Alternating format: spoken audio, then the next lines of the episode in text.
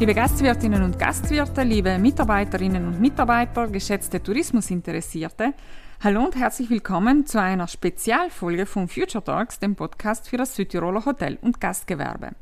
Ich bin Alexandra Silvestri und heute darf ich mit einem ganz besonderen Gast sprechen, den wir sonst eigentlich eher in den Wintermonaten zu Gesicht bekommen. Und trotzdem verrät er, dass genau jetzt die intensivsten Monate für ihn sind. Wer mich heute an der virtuellen Theke besuchen wird, wir verraten es gleich. Name? Dominik. Wohnort? Oberrasen oder Rasenantholz. Beruf? Äh, Biathlet. Mein Lieblingsplatz im Hotel bzw. im Gastbetrieb? Ich denke Wellnessbereich. Mein Blick in die Zukunft ist? Mm, ja, also in die nahe Zukunft, sagen wir so, ist sicher Olympia ein Ziel und generell in Zukunft das große Ziel ist natürlich Familie machen und ja, äh, zufrieden im Beruf sein, was man auch später wählt. Lieber Dominik, herzlich willkommen zu Future Talks. Ähm, ich würde mal behaupten, dein äh, Name ist spätestens seit den Olympischen Spielen 2018 in Korea den Südtirolerinnen und Südtirolern äh, ein Begriff. Trotzdem darf ich dich äh, nochmals kurz vorstellen. Geboren und aufgewachsen bist du in äh, Oberrasen im Bustertal und 2011 mit 22 Jahren bist du erstmals im Biathlon-Weltcup gestartet und hast seitdem doch einige Olympia- und äh, WM-Medaillen sowie Weltcupsiege geholt. Ähm, ich darf da nennen drei Bronzemedaillen bei den Olympischen Spielen, äh, drei Weltcupsiege und insgesamt 19 Weltcup-Medaillen. Könnte das stimmen? Ja, ich habe so heute genau. früh nachgezählt. Selber noch nicht nachgezählt, aber müsste stimmen, ja. Ich habe heute nachgezählt, es stimmt. Okay. Auf äh, deiner Homepage habe ich auch gelesen, dass du im äh, Kindes- und Jugendalter allerdings meistens die hinteren Ränge belegt hast. Was war denn der Auslöser, der deinen Ehrgeiz für eine Profisportlerkarriere geweckt hat? Ja, also wie gesagt, als junger Boy war ich wirklich nicht so stark. Ich sage jetzt einmal, ich war nicht das Sporttalent. Ähm, aber ich habe allem die Passion für den Sport gehabt. Und mein Bruder, der Markus, der ist fünf Jahre älter, der war auch damals schon allem sehr gut und er hat da viele Erfolge gemacht und die haben eigentlich allem ihm nachgestrebt und er war auch damals schon äh, Weltcup-Läufer und so. Und das war allem, ja, mein Vorbild. Und durch das habe ich auch nie angegeben. Und nur äh, hat es wirklich die einzelnen Momente gegeben, ich möchte jetzt auch nicht zu so viel abschweifen, aber wo ich mich, wo ich eigentlich mich entwickelt habe, vor allem die mentale Stärke und so. Und dann habe ich wirklich von Jahr zu Jahr kleine Schritte gemacht äh, und habe mich eigentlich allem verbessert und bin, ich sage einmal, da was drauf ist, also mit 18 Jahren, wo man muss die Ergebnisse bringen, um in eine Sportgruppe zu kommen, um das professionell zu machen. Äh, da habe ich eigentlich das Glück gehabt, dass ich bis dahin genau auf ein Niveau gekommen bin, um mich in Italien auch durchzusetzen gegen die Konkurrenz und dass ich mich auch für eine Sportgruppe, für ein Esercita ja, qualifiziert habe oder dass ich da reingekommen bin und noch äh, hat eigentlich erst zusammen richtig die professionelle Karriere angefangen. Mhm. Du hast es davor auch äh, schon kurz angesprochen, die, die Entwicklung auch in der mentalen Stärke. Jetzt bei einem Sportler ist es ja so, und äh, bitte korrigiere mich, wenn ich da jetzt, äh, wenn ich mich da jetzt täusche. Es gibt einen präzisen Tag, nämlich den Wettkampftag, an dem man abliefern muss. Neben der körperlichen Vorbereitung und äh, körperlichen Stärke kann ich mir vorstellen, dass es da vor allem auch auf die mentale Stärke ankommt. Gerade auch im Biathlon, wenn du irgendwo während dem Wettkampf siehst, dass deine Gegner so quasi an dir vorbeiziehen, äh, kann ich mir schon vorstellen, dass du da einen ziemlichen Druck verspürst. Welchen Stellenwert hat denn mentale Stärke für dich und wie bereitest du dich denn auf die Rennen vor? Und läuft da während den Rennen irgendwie so ein Programm? Ja, also sagen wir so, im Biathlon ist natürlich der mentale Bereich extrem wichtig, weil physisch sind eigentlich alle Athleten top trainiert und sind auf einem sehr hohen Niveau. Und in Unterschied kann man wirklich oft äh, beim Schießstand machen und da ist natürlich mental ein wichtiger Punkt. Äh, wobei, ich denke, die Stärke muss das sein, dass man eben alles andere ausblenden kann und sich nur auf sich selber konzentrieren kann. Und das bedarf eigentlich ganz viel Erfahrung, also das lernt man mit den Jahren. Aber ja, ich sage mal so, durch das, dass ich nie wirklich als Sporttalent an und für sich war, ich war auch nie ein Schießtalent, habe ich mir das eigentlich alles gemisst Schritt für Schritt erarbeiten und habe durch das sicher ganz, ganz viele Erfahrungen gemacht.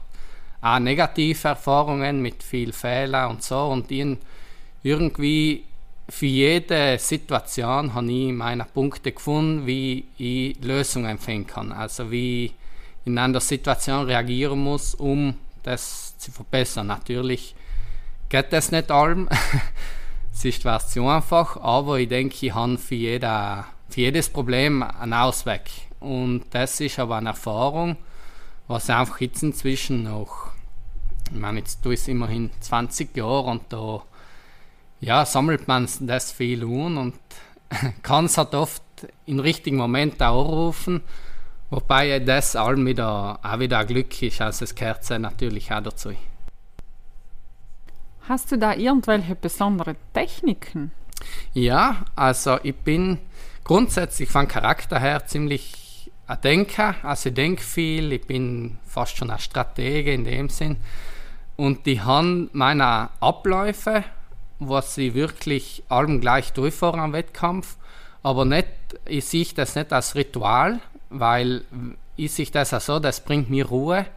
Und das ist eigentlich das Wichtigste bei uns, dass man allem ruhig bleibt. Und wir geben der gewissen Vorgehensweise eben der Ruhe und wenn einmal etwas anders ist, dann kann ich darauf reagieren. Aber noch nie, wo ich das oft, auch, also wenn jetzt spontan ein Problem ist, ist zwar kurz eine Aufregung und wo ich es abgeschlossen habe, dann komme ich sozusagen wieder in meinen typischen Alltag rein und ab bin ich wieder ruhig, sagen wir so. Und ich habe das gern, also einen programmierten, einen programmierten Tagesablauf vom Rennen, das fängt im Grunde schon beim Frühstück an aber wie gesagt, ich sehe das jetzt nicht irgendwie ja, als Ritual oder so mal so nicht. Das ist wirklich klar, dass ich einfach alles das Gleiche tue, weil man eigentlich jede unnötige Energie kann ja so ausblenden oder ich kann mich wirklich aufs Wesentliche konzentrieren. Mhm. Mhm. Was mich auch immer interessiert hat, haben eigentlich Heimrennen jetzt einen anderen, positiveren Einfluss auf deine Vorbereitung, deine Motivation, effektiv auch auf die Ergebnisse teilweise? Ja, positiv und negativ. Also positiv ist eindeutig, ähm, dass man sehr motiviert hingeht, dass man vor allem normal jetzt, ja, in den letzten Jahren mit Corona natürlich nicht, aber normal für die Einheimischen wird man im Stadion besonders ungefeuert und natürlich pusht man das und man ist sehr motiviert.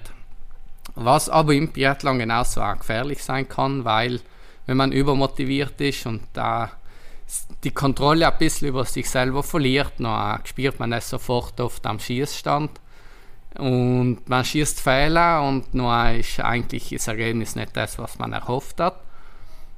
Und auch die Vorbereitung kann oft anstrengend sein, weil natürlich daheim ähm, sind mehr Journalisten, man hat oft mehr Termine vor die Wettkämpfe und automatisch kommt man oft nicht so gelassen, also hat nicht so erholt sie die Wettkämpfe hin, wie vielleicht oft, wenn man in Amerika ist. Aber andererseits, das gehört im Grunde ja dazu und ähm, das passt da vor allem wenn man das paar Mal miterlebt hat, dann ist das genauso eine Erfahrung, was man gemacht hat und inzwischen eben kann ich mich auf das gut vorbereiten und wie davor schon gesagt habe, dann nur meine Abläufe und Berlin ist dann wieder reingekommen, dann bin ich wieder in meinem Alltag drin, sagen wir so. Mhm, mhm, spannend. Wie schaltest du denn nach einem Wettkampf ab? Ja, das ist eine gute Frage. Also sagen wir so, komischerweise, wenn ein Wettkampf schlecht gegangen ist, tue ich mich leichter abzuschalten. Okay. Weil ich denke, weil ich in der Vergangenheit so viel, viel mitgemacht habe, also dass es auch nicht gut war, sagen wir mit dem Misserfolg, eigentlich bin ich auch gewachsen und han, das war für mich fast Normalität und eher ist, wenn ich Erfolg habe, ist es besonders. Und genauso ist es jetzt im Weltcup. Weil auch wenn du persönlich oft gute Resultate bringst, ist im Weltcup trotzdem noch nicht, dass du jetzt allem gewinnst. Also für mich kann ein gutes Resultat auch ein 20. Platz sein, wenn ich im Hintergrund weiß, was war in dem Moment im Wettkampf. Vielleicht war Wind und ihren gut reagiert, haben getroffen. Natürlich haben vielleicht 20 andere auch getroffen und ich bin echt der 20. Aber irgendwie sehe ich jeden Wettkampf anders und ich sage eben einmal, mit einem schlechten Wettkampf kann ich besser ausschließen, weil ich ziemlich gleich die Fehler analysiere und nur eben gleich schaue, okay, was kann ich besser machen und nur mit seinem nie abgeschlossen. Und mit einem guten Wettkampf ist dann kommen eigentlich viel mehr Emotionen ins Spiel.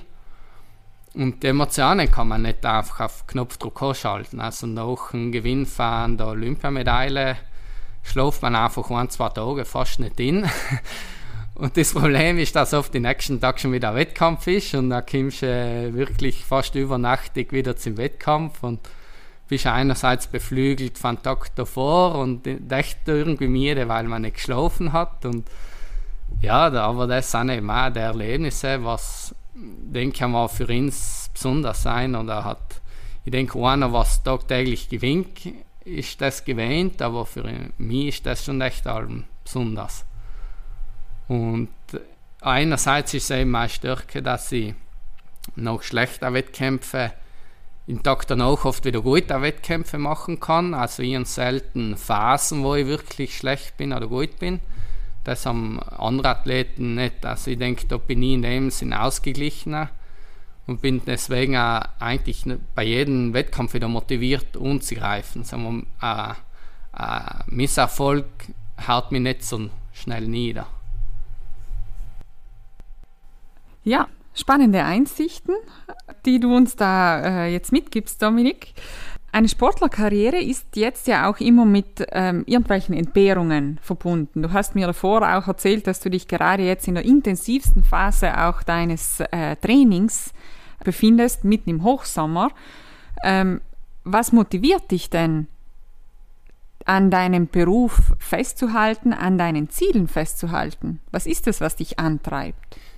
Ja, also natürlich ist Training ist nicht allem Skieren, aber es kann natürlich sehr Skieren sein, weil man es eigentlich allem in der freien Luft bewegen kann und ich sage einmal, das Skieren ist, man hat das Hobby zum Beruf gemacht aber auch das hat natürlich Nachteile, weil man sich wirklich den ganzen Tag mit dem beschäftigt und automatisch kann man auch oft, in dem Moment das Hobby, was eigentlich als Skieren ist, kann oft auch anstrengend werden und natürlich danach abzuschalten ist oft auch nicht so einfach. Deswegen wird man oft im Sommer besonders müde und so, weil man ja, es wirklich den ganzen Tag mit dem Kopf bei der Sache ist, weil man hat Vormittag Training, Nachmittag Training, beschäftigt sich oft auch auf Nacht noch damit, wenn es oft beim Training ein Problem gegeben hat.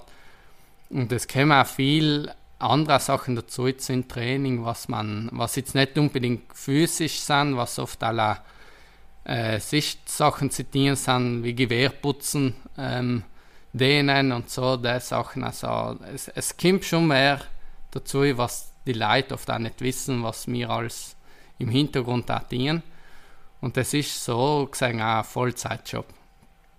Ähm, was motiviert mich, ist eigentlich natürlich allem, wenn man auch Erfolge gehabt hat, ist es natürlich, dass man, man kriegt Hunger und will mehr. Aber generell ist auch die Freude zum Sport, denke ich, und das Wissen, dass es etwas Besonderes ist, dass das nicht jeder die Möglichkeit hat zu dienen und man weiß, es ist auch nicht für ewig, also man weiß, man hat oft die gewissen Jahre und also äh, kann schnell vorbei sein, wenn man sich verletzt oder so. Also ich denke, die Wertschätzung des Dienstes zu kennen, motiviert einem auch wirklich alles dafür zu geben. Zumindest mich, weil ich mir oft denke, wenn ich einmal faul war oder wenn ich keine Lust habe, denke ich mir, nein, reiß dich zusammen, weil wer weiß, wie lange das noch dienen kannst. Und nur irgendwie motiviere ich mich echt da zu gehen. So ungefähr. mhm, mhm. Ähm, jetzt war der letzte Winter ja auch für dich anders als die, äh, die Winter davor. Äh, anstatt die Wettkämpfe vor vollen Rängen äh, abzuhalten, mussten diese ja im Winter 2020, 2021 dann vor deutlich weniger Publikum auch äh, ausgetragen werden. Wie hast du denn diesen Winter erlebt und macht das für einen Sportler einen Unterschied, ob er jetzt vor Publikum läuft oder so quasi für sich selber? Ähm, ja, habe eigentlich gedacht, für mich macht es keinen Unterschied, weil ich irgendwie denke, ich bin so auf mich selber fokussiert, dass ich das komplett ausblende. Weil das, wenn Publikum war, hat das auch gestimmt. Also ich wirklich vom Publikum oft nicht viel mitgekriegt, obwohl sie voll geschrien haben. Aber interessanterweise heuer habe ich gemerkt, dass mir das wirklich gefällt hat. Und man merkt so einfach, ah, eben ein paar schlechter Rennen, ähm, früher, wenn ein schlechtes Rennen war, irgendwie ist es einfach ein Nebensinne zu verarbeiten, weil die Kulisse einfach echt so besonders ist und schön ist, dass einem echt viel kommt, ah cool, bin aber echt mal stark geworden, habe echt gekannt laufen. Und heuer war auch alles so still und irgendwie, wenn dann das Rennen letzt gegangen ist, dann hat es noch mehr geärgert, weil einfach alles drumherum nichts Besonderes war. Und dann, sagen wir, Sicht war oft sehr auch noch einen schlechten Rennen wieder aufbauen, wenn man die Fans sieht und, und so. Und auch, ich muss auch sagen, im Wettkampf das gewisse Adrenalin, was man kriegt, wenn das Publikum vor Ort ist, ja, das hilft nur, vor allem in der Schlussrunde.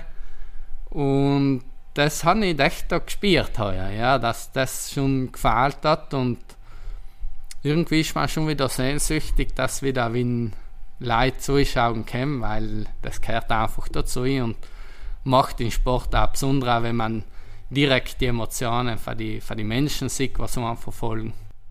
Kommen wir jetzt kurz zum Tourismus. Future Talks ist ja in erster Linie ein Tourismus-Podcast, beziehungsweise ein Podcast, der sich an Gastwirtinnen und Gastwirte, Mitarbeiterinnen und Mitarbeiter im Tourismus und generell an Tourismusinteressierte richtet. Welchen Bezug hast du denn zum Tourismus in Südtirol?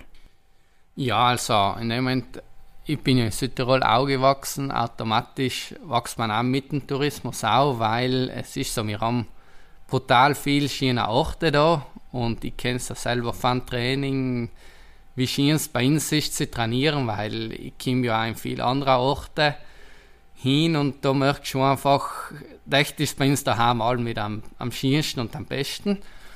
Und ich denke, der Biathlon ist ziemlich im Alpenraum, sage ich mal, präsent, auch Skandinavien und so natürlich, in ganz Europa, aber ich sage mal, bei uns da ist sicher das Zentrum vom Wintersport. Und da merkst du schon, dass der einfach aus Südtirol wirklich ein, ein besonders, schön, ein besonders schönes Land ist. Wir haben echt alles, wir haben Berge, wir haben schöne Seen, wir haben gutes Essen, wir haben schöne Hotels, das merkt man auch. Also wenn man oft in andere Länder kommt, merkt man wirklich die Unterschiede. Ein Unterschied, was ein Drei-Sterne-Hotel in Südtirol ist und ein Drei-Sterne-Hotel in einem anderen Land oder vier Sterne und fünf Sterne gar nicht zu reden. Aber also man merkt echt, dass wir in einem privilegierten Land in dem Moment leben und ja, bei den Zuschauern und so merkt man, wie Südtirol allem gut umgesehen ist. Also wenn ich sage, ich bin aus Italien, ist auch schon schön. Also Italien ist ja auch schon allem ein Urlaubsland für die meisten. Und wenn ich noch sage Südtirol, dann ist es eigentlich fast so das i-Tüpfelchen für die, für die meisten Fans und so. Und wir haben auch großteils deutsche Zuschauer und ich denke, für Deutschland ist sowieso Südtirol so ist Mekka für den Urlaub. Mhm. Mhm. Nun steht ihr ja mit äh, Booking Südtirol, dem Südtiroler Buchungsportal äh, des HGV, auch ähm, ein ja, touristischer Sponsor zur Seite. Äh, warum hast du dich denn für diesen touristischen Partner entschieden? Beziehungsweise auch indirekt, warum hast du dich entschieden für Booking Südtirol und damit indirekt auch für die vielen Südtiroler Beherbergungsbetriebe jetzt Markenbotschafter zu sein? Das ist eigentlich ganz einfach. Ich versuche allem, oder mir ist auch wichtig, meine Sponsoren authentisch repräsentieren zu können. Also ich möchte wirklich für das instehen, für was auch der Sponsor steht.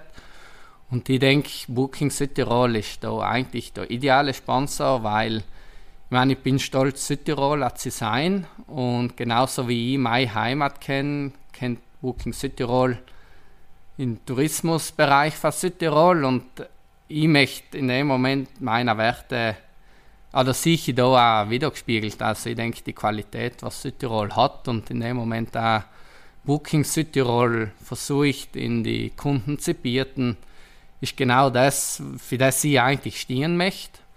Und ich denke dann ja wirklich einen idealen Partner für mich gefunden. Mhm.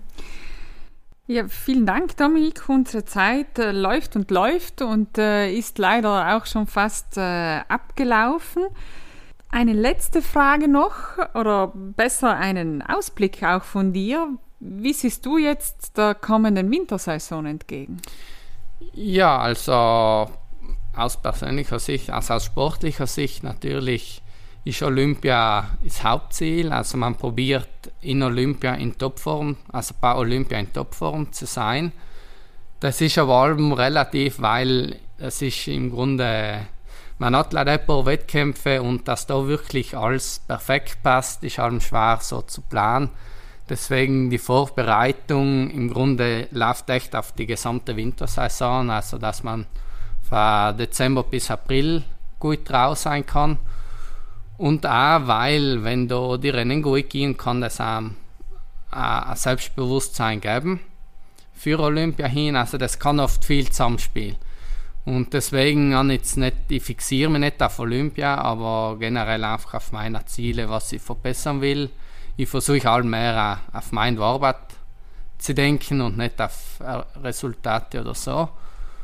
Und es ist natürlich generell, also jetzt abgesehen vom Sport gesehen, hoffe, dass das mit dem Coronavirus besser wird, dass man wieder äh, die Stadien ein bisschen füllen kann, dass auch wieder die, die Stimmung in die Rennen reinkommt und äh, generell, ja, dass die Situation wieder ein bisschen normaler wird. Mhm. Ja, vielen Dank, Dominik, für dieses äh, sehr angenehme Gespräch. Ich wünsche dir äh, auch natürlich im Namen des ganzen HGV-Teams äh, alles, alles Gute für die anstehenden Herausforderungen.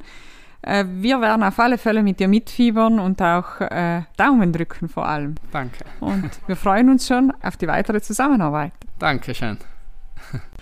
Liebe Zuhörerinnen und Zuhörer, wir hoffen, diese neue Folge mit dem Südtiroler Ausnahmesportler Dominik Windisch hat Ihnen gefallen.